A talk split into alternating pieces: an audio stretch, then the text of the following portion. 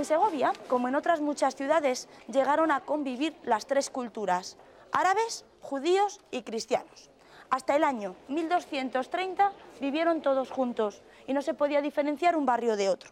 Pero a partir de esa fecha se divide la ciudad en barrios. Aquí empezaba el barrio árabe. Se descubrió un arco en forma de herradura, hecho en ladrillo y enmarcado por un alfil. Ni la comunidad judía ni la árabe existen hoy, pero en aquella época sus barrios estaban juntos. Bueno, nos paramos aquí porque vamos a entrar en la judería, que es eh, la comunidad hebrea, fue la más importante y la más numerosa de todos los que han vivido en Segovia. Se sabe por los impuestos que pagaban y por las dimensiones del cementerio. Ya estamos dentro del barrio judío y como siempre la característica del barrio es que son calles estrechas y en forma de S.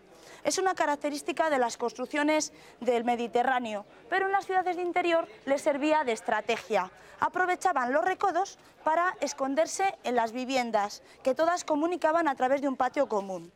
Eh, las casas tenían la fachada principal muy estrecha, por dos razones. Una, porque se pagaba por metros de fachada y la segunda, porque no podían abrir ventanas a la calle que diera a territorio cristiano. Eh, en Segovia, la judería llegó a ser aljama.